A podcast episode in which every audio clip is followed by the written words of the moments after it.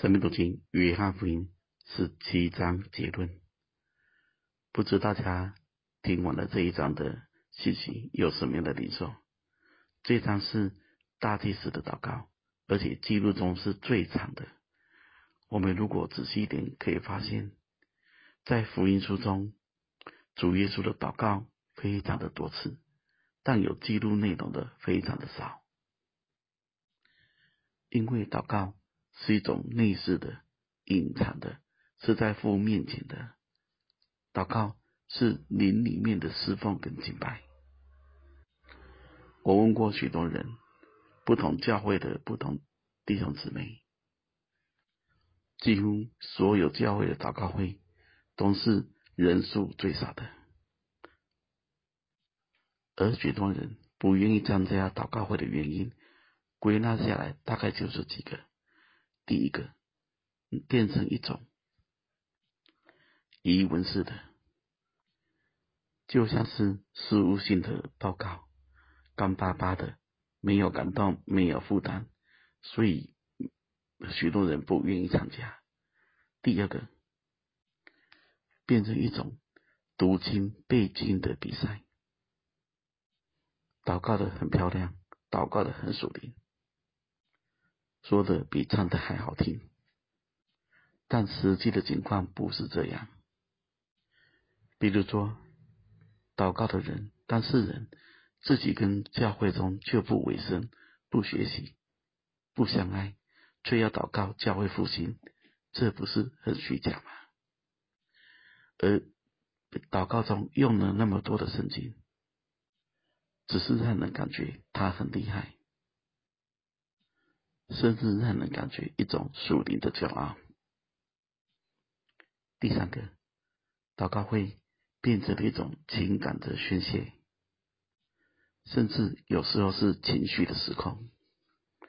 祷告的人不在乎别人，不按着次序，想大哭就大哭，想大笑就大笑。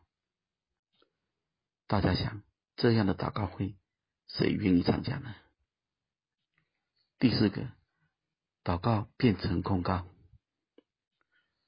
我跟大家说，不是所有人都能够承担别人的软弱。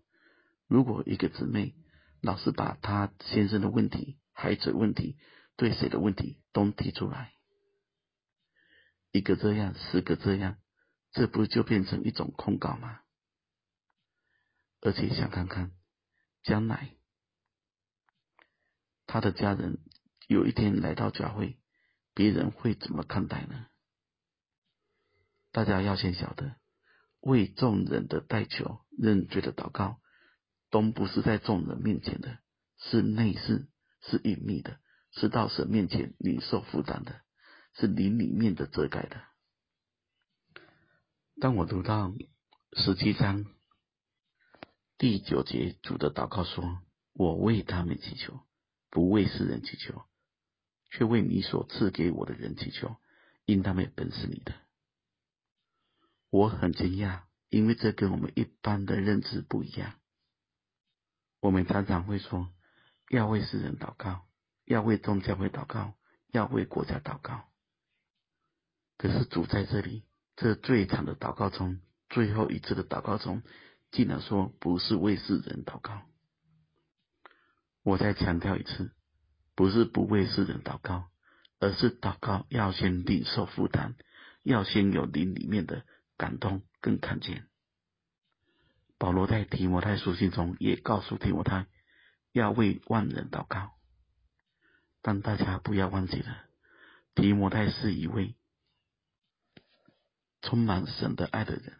而且他的爱是从清洁的心、无愧的良心、无伪的信心生出来的。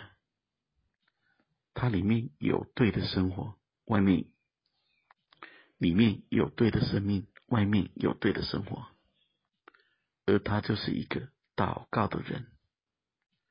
所以，教会的祷告会不要变成了报告、控告、疑问、情绪。